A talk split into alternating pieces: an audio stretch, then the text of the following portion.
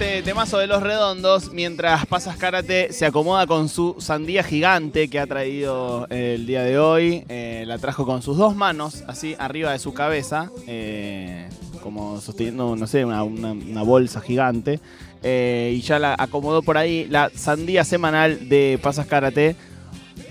A quien saludamos y vamos a aplaudir porque no sabemos Claro. cuándo será nuestra última vez, así que por las dudas no vamos a escatimar en aplausos. Gracias, ¿cómo están? Bien, ¿y vos, amiga? Bien, crucé nubes de humedad para venir hasta acá. Sí. Eh, lamentablemente ningún camión de caudales arrojando dinero. No. Otra vez será. Y bueno, Eh, hay que irse al interior para que suceda eso. Sí, las cosas buenas pasan en el interior. Che, mm, te lo dice una persona que es de, de oriunda de Lobos, ¿verdad? Sí, sí, un, un interior medio, medio trucho. Es La interior. gente me corre con eso, pero ¿No yo es lo considero. interior? Sí, yo lo considero el interior, pero me dicen, ¿cómo es acá 100 kilómetros? ¿A cuánto es? Interior de la provincia. Interior de la 100 provincia, kilómetros, pero está fuera de Gran Buenos Aires. Claro, no es Zamba. Sí, y aparte la gente allá habla distinto. Qué lindo. Es un Eh, pueblo aparte. es muy vos lindo. interior-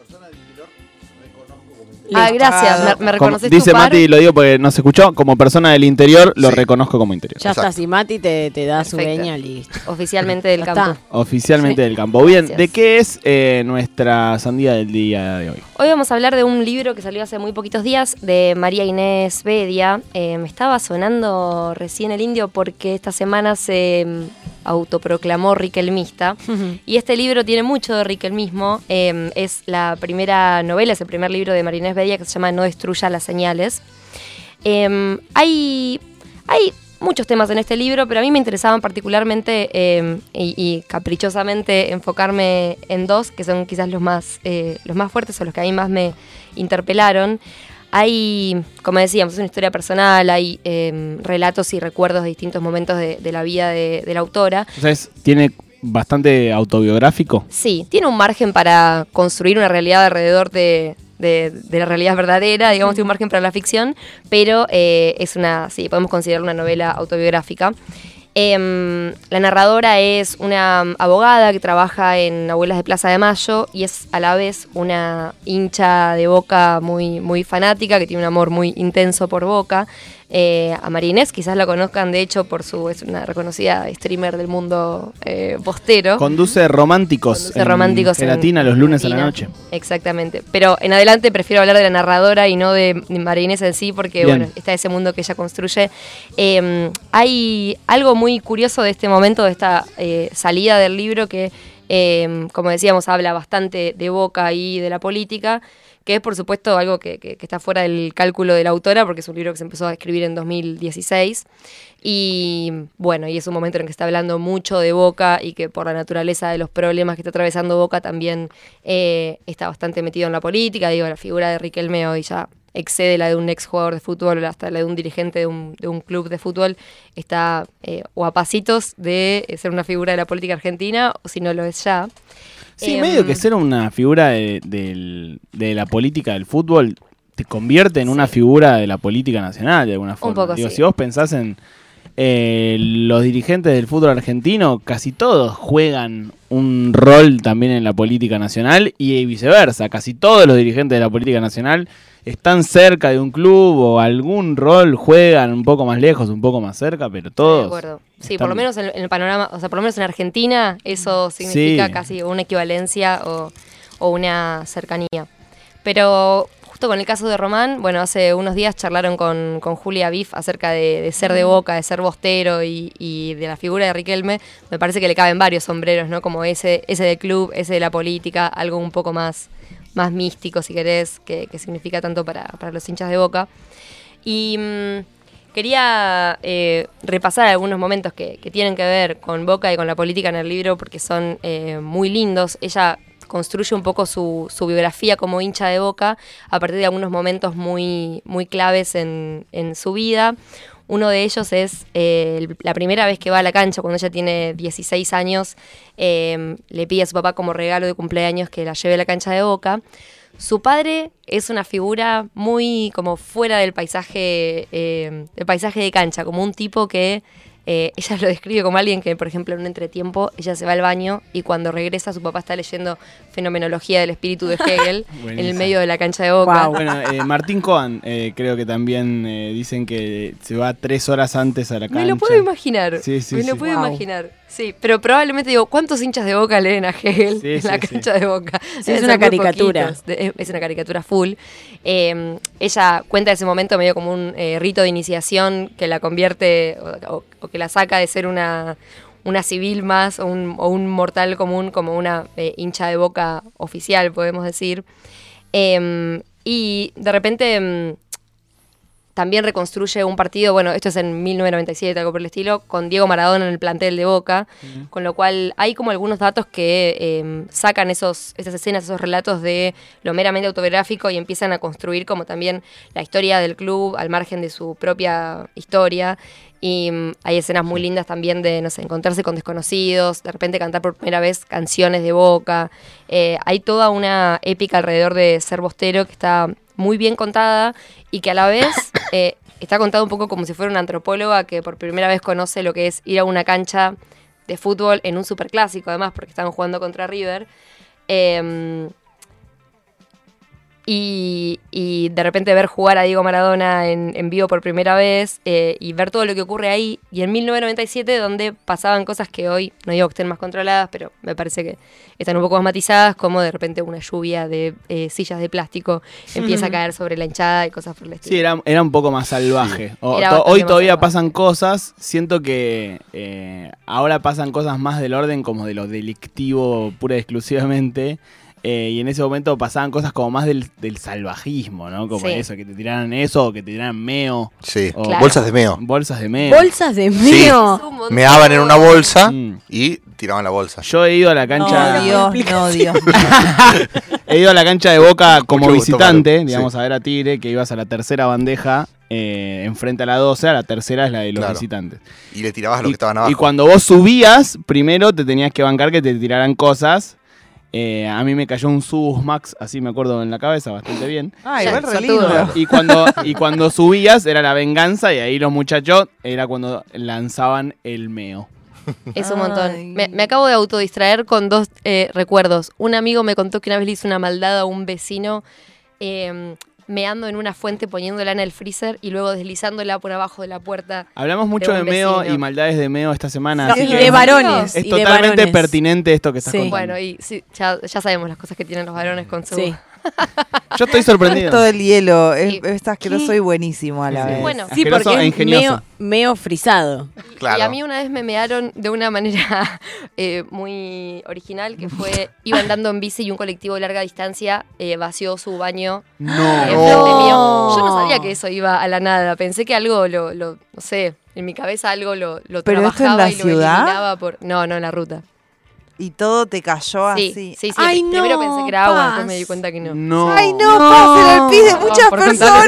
historia de mío. La caca también. Pero- Por suerte La fue solo líquido. No, pero Ah. entiendo que los sólidos sí no los tiran así como. No. Pero se fueran va todo al flyers. mismo Pero lugar. Dólares de ¿Cómo, un cómo- camión. cómo lo. ¿Cómo lo ¿quién- discriminás? ¿Quién lo divide? Nadie. Claro.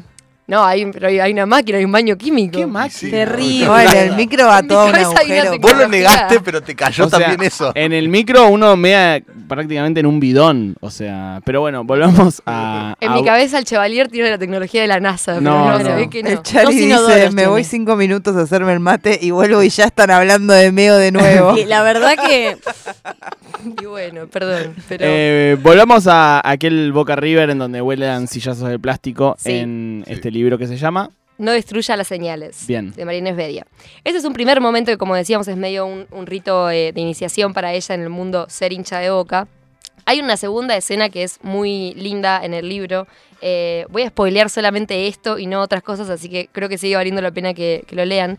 Pero hay un segundo momento que es eh, genial. Ella ya tiene como 22 años, está en su vida como universitaria, se fue a la casa de sus padres y tal. Y sus viejos la invitan a eh, un viaje a Calafate. Y mm, coincide con la fecha de la final de la Copa Intercontinental que Boca jugaba en Japón. Contra el Real Madrid, ¿no? Contra Milan, creo que era. Ah, puede ser. Sí, 2003. 2003, 2003 contra Milan. Y 2000 fue contra el- bueno, y ella con mucha reticencia accede a ir al viaje, pone la condición de poder ver el, el partido en el hotel, ta, ta, ta. Bueno, cuando eso eh, finalmente ocurre, no puede ver ese partido porque hay una excursión ya planeada para ir a conocer No. a Perito Morero con su familia, sí. Y ella se pone del culo, está recontra eh, ofendida, ta, ta, ta, y intenta con una radio que se lleva, que es una radio que tiene desde que es chiquita, pescar señal en el medio de los glaciares para escuchar la final de, de la Copa cosa que finalmente ocurre y ella relata con mucha precisión como la manera en la que va intentando descifrar las jugadas y cómo se definen, eh, se junta con tres desconocidos que también eran de Boca y Fantástico. se arma ahí como una especie de, sí, de, de bar con señores para seguir la, la final de la Copa. Eh, bueno, finalmente, o sea, el, el resultado es que Boca gana y termina celebrando con estos desconocidos. Gana por Eh, penales, además. claro. Era un, era un final bastante reñido, ¿no? Sí, gana, empata Por 1 a penales. 1 y gana por penales con gol de Raúl Cassini. ¿Puedo creer que recuerdes? memoria. Sí, total. Qué Qué memoria. Vos en 2003 igual, ¿cuántos años tenías? Eh, en 2003, Sí. 9 años. Sí. Me Pero te gustaba lo- más el fútbol que ahora. No, no Mirá sé. vos. Eh, 2003 yo en Wow. 2000 eh, a los 7 años sabía más, de- o sea, sa- no es que sabía más de fútbol, pero ju- nombre de jugadores sabía Sí. más que ahora. Eh, Y bueno, sí. Yo no sé si no me acuerdo de la del 2000 también, que es con la de los dos goles de Palermo. Dos contra goles de Real Madrid. Palermo contra el Real Madrid, claro, sí. Eh, 2001 perdió Boca contra el Bayern Múnich, el Bayern Múnich. en tiempo extra. Sí. Sigamos, por favor. Muy impresionada. Eh, y hay un tercer momento de, de su historia, de como su romance con, con el club, eh, que viene un poco a coronar su historia, ¿no? Eh, habíamos dicho primero había una historia en la infancia, luego una historia de ella ya universitaria. Y después de, ir tejiendo esto como con relatos eh, familiares de, de- sus papás, de sus hermanos, y luego finalmente cuando ella se convierte en madre, eh, ya más de su vida adulta, eh, tiene un encuentro con Juan Román Riquelme eh, en un bar que es un poco eh, fortuito, vamos a decir fortuito porque en realidad alguien le avisa que está en un bar y ella va corriendo a encontrarlo. Eh, y no voy a detener en ese a contarlo con demasiados detalles porque es muy lindo leerlo, pero ella, eh, por un lado, digamos, es muy, muy tierno de repente decir, bueno, todas las cosas que pensé alguna vez que le iba a decir a mi ídolo máximo se, eh, se contienen en ese momento y en una situación de muchísimos nervios, y por el otro, ocurren, eh, ella tiene como algunos gestos súper torpes, productos de- del nerviosismo, se olvida cosas, se olvida la mochila con todos los documentos de su bebé o algo así en el bar después de saludar a Román. Eh, ocurre algo muy, muy lindo, eh, que es un poco lo que corona eh, la, la historia de amor entre ella y, y Boca Juniors. Y decíamos al principio que eh, yo quería hablar de, de cómo aparecía Boca y también cómo aparecía eh, algo del mundo de la política o si se quiere más de la historia argentina en este libro. Eh, y ella, por un lado, tiene una, una historia familiar. Su tío fue desaparecido eh, en, el- en septiembre del 76. Entonces, todas las conversaciones de su familia, desde que ella es muy chiquita, están cruzadas por, bueno, por la desaparición de su tío, eh, por la búsqueda de justicia. Ella finalmente se convierte en abogada, trabaja después en, Abuelas de Plaza de Mayo. Eh, y aparece algo de la cotidianidad de la, de la búsqueda de justicia de esa familia, que cuando finalmente se produce la instancia de tener que ir a declarar eh, ante el juez, también esa familia pasaron muchísimos años, se reformuló, personas que tenían que de- declarar ya estaban muertas, eh, la familia tiene integrantes nuevos. eh, es, es un momento como muy emotivo, que más allá de, esa demora en, llegar a esa instancia, eh, es, es un momento del libro que, que te da mucha satisfacción eh, después de todo el dolor que, que experimenta la familia. Y finalmente, eh, ella como abogada de, de abuelas, cuenta mm, algo que me pareció genial y que siento que va a tener un valor histórico eh, em, en los próximos años, que es los entretelones de cuando, de los momentos en los que se anuncia eh, la recuperación de un nieto. Ella cuenta mucho de la cotidianidad de em, cómo es el armado de una conferencia de prensa, por ejemplo, después de eh, que se conocen los resultados de, de los análisis eh, genéticos y que se confirma que, que se encuentra un nuevo nieto. Y lo cuenta casi como una celebración familiar, ¿no? Como yo estaba llegando eh, a la sede de abuelas y eh, pasan los sanguchitos de miga y están como llegando los periodistas y toda esa expectativa eh, que cuando uno se entera de la noticia eh, puede llegar a, a entender que es en un clima de celebración, pero que no ve los entretelones de eso. Eh, en el libro aparecen como muy bien contados y creo que, no sé, en 50 o en 100 años, cuando se estudie y se lea sobre lo que pasó durante esta época, va a ser muy lindo tener algo de la dimensión de lo, de lo más eh, sensible y cotidiano, de cómo vivían las personas que trabajaban en esos, eh, procesos Me encanta. y me parece espectacular. Repitamos entonces, eh, autora y título. María Inés Bedia, eh, el título se llama No destruya las señales y lo editó La Crujía. ¿Y se consigue fácil? Sí, recontra fácil. Y de hecho Está en librerías, digamos. Está en librerías, ahora está en todos lados. La foto de, de escritora de La Solapa es en la bombonera, es, es espectacular. Hermoso. Y por supuesto en la primerísima página está dedicado a Juan Román Raquel. Hermoso. Hermoso. Vino Pasas Cara te trajo su sandía semanal, eh, como siempre espectacular.